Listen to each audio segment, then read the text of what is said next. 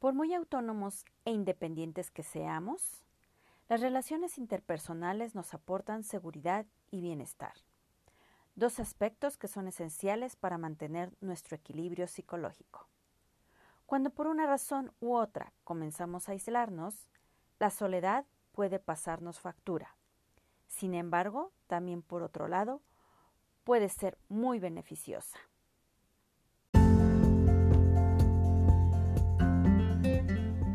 Escuchando Atiende a tu corazón con Lilia Miranda, en donde aprenderás a descubrir e identificar todo lo relacionado con tu mundo emocional para vivir una vida feliz y en plenitud.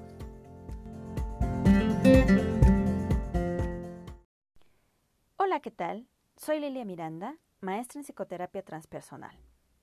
Estoy aquí para darte información, tips y sugerencias.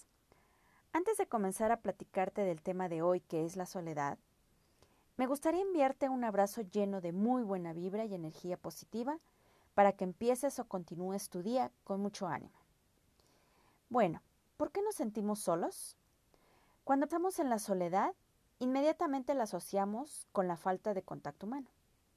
Pero lo cierto es que podemos sentirnos solos, incluso estando rodeados de muchas personas.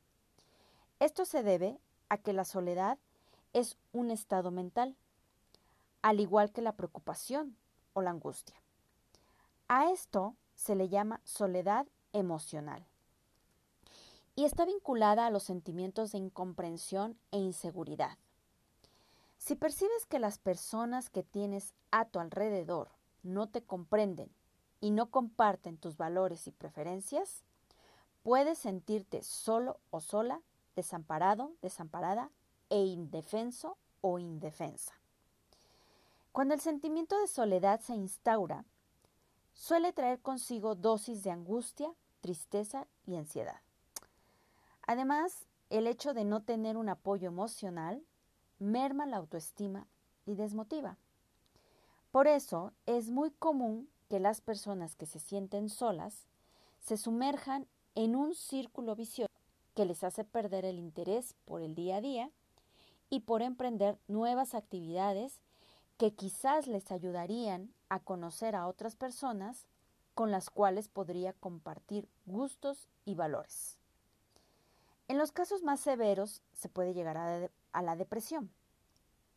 Por otro lado, las consecuencias no solo son emocionales, también se han vinculado a un debilitamiento del sistema inmunológico. Diversas investigaciones han confirmado que la soledad está estrechamente ligada a respuestas inmunes, disfuncionales, y como ejemplo está un estudio realizado en la Universidad de Ohio que demostró que las personas que se sienten solas producen una mayor cantidad de proteínas asociadas a la inflamación, las cuales desempeñan un rol esencial en la aparición de enfermedades como diabetes, artritis y Alzheimer. Déjame contarte que hay dos tipos de soledad. La personal, que es la ausencia de una relación íntima con alguien, es decir, ausencia de una relación intensa con otra persona que produzca satisfacción y seguridad. Y el segundo tipo es la social, que es la carencia de amistades. Y supone la no pertenencia a un grupo que ayude al individuo a compartir intereses y preocupaciones. Bueno, ¿cuáles son sus causas? Pues una puede tener origen en diferentes causas, como la propia elección del individuo, una enfermedad contagiosa, hábitos no socialmente aceptados u otras como la situación social o laboral del propio individuo. Otra, debe hacerse una distinción entre la soledad física y mental. Un individuo puede buscar soledad física para eliminar distracciones y concentrarse o meditar fácilmente. También durante periodos cortos es a veces valorada como un momento en el que trabajar, pensar o descansar sin ser distraído o distraída y para esto puede buscarse también por privacidad.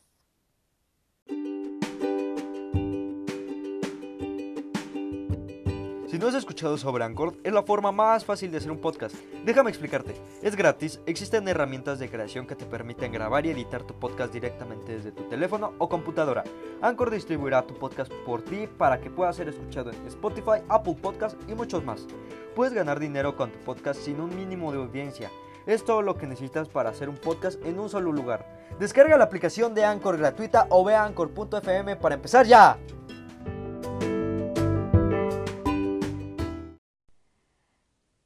características de que definen la soledad.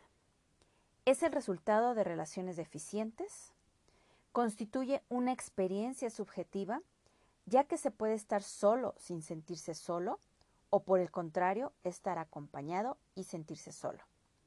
Y por último, resulta desagradable y puede llegar a generar angustia. Por otra parte, solo es un hecho común para todos, ya que no siempre se está acompañado. Esta experiencia de soledad se puede disfrutar mucho y suele ser muy constructiva, aunque tú no lo creas. Se puede no hacer nada y sentirse bien, descansar, disfrutar de la naturaleza, tomar el sol, caminar, meditar o simplemente hacer lo que nos gusta sin interferencias de otras personas. Hay también soledades indeseables, como esas a las que se ven expuestas las personas mayores, amas de casa, o quienes muestran una orientación sexual no convencional, o quienes sufren ciertas enfermedades, incapacidades físicas o psicológicas e imperfecciones estéticas. Muchas veces esa soledad no deseada puede volverse una costumbre para algunos a vivir solos, y se revestirá esta actitud de una apariencia de fortaleza, autosuficiencia agresividad o timidez. Y todo para esconder la inseguridad y el miedo a no ser querido o respetado. Hay tres características que definen la soledad. Es el resultado de relaciones deficientes, constituye una experiencia subjetiva, ya que se puede estar solo sin sentirse solo, o por el contrario, estar acompañado y sentirse solo. Por último, resulta desagradable y puede llegar a generar angustia. Por otra parte, solo es un hecho común para todos. No siempre se está acompañado. Esta experiencia de soledad se puede disfrutar mucho y suele ser muy constructiva. Se puede no hacer nada y sentirse bien. Descansar, disfrutar de la naturaleza, tomar el sol, caminar, meditar, o simplemente hacer lo que nos gusta sin interferencias de otras personas. Hay también soledades indeseables, como esas a las que se ven expuestas las personas mayores, amas de casa, quienes muestran una orientación sexual no convencional, o quienes sufren ciertas enfermedades, incapacidades físicas o psicológicas e imperfecciones estéticas. Muchas veces esa soledad no deseada puede volverse una costumbre para algunos a vivir solos. Se revestirá esta actitud de una apariencia de fortaleza, autosuficiencia, agresividad o timidez. Y todo para esconder la inseguridad y el miedo a no ser querido o respetado. Si bien es cierto que la soledad sirve en algunos momentos para convivir consigo mismo o consigo misma, para reflexionar o hacer introspección, que bien nos hace falta, también es importante estar socializando con otros seres, ya que somos seres interdependientes que sin unos no existen los otros.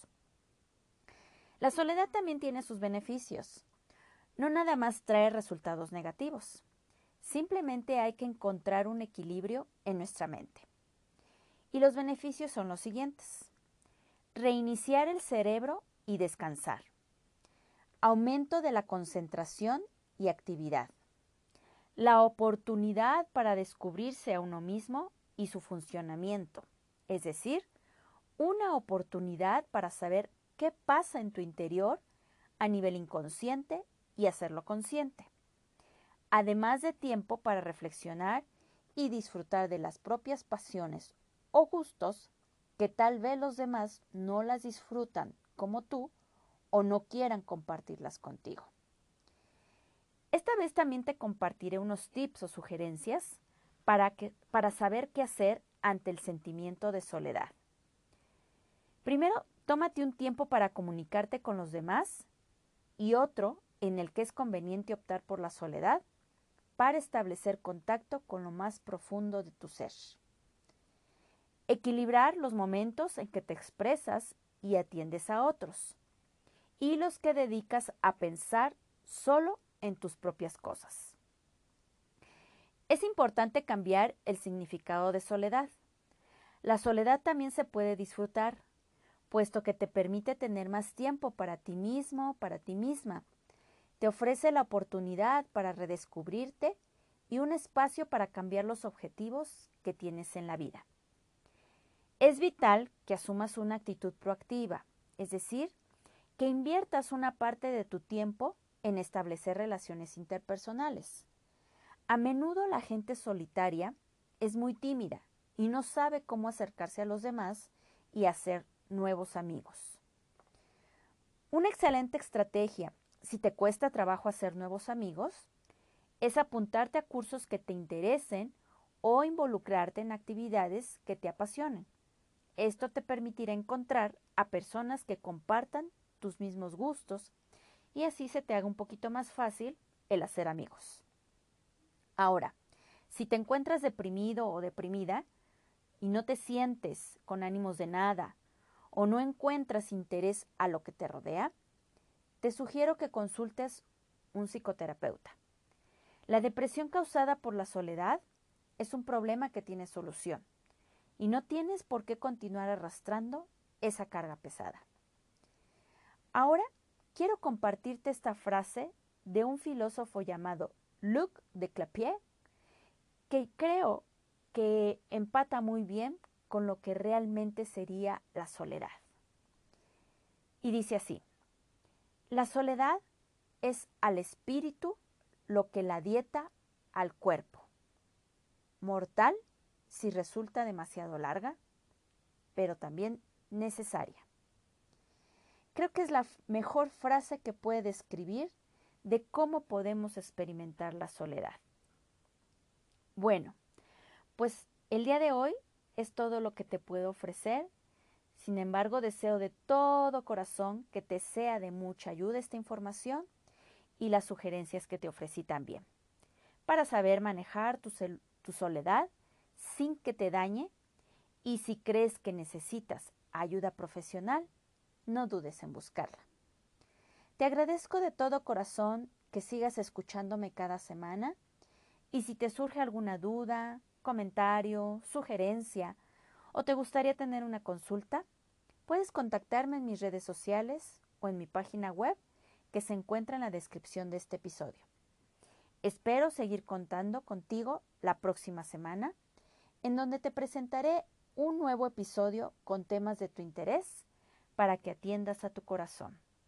Mientras, te envío como siempre un gran abrazo de corazón a corazón.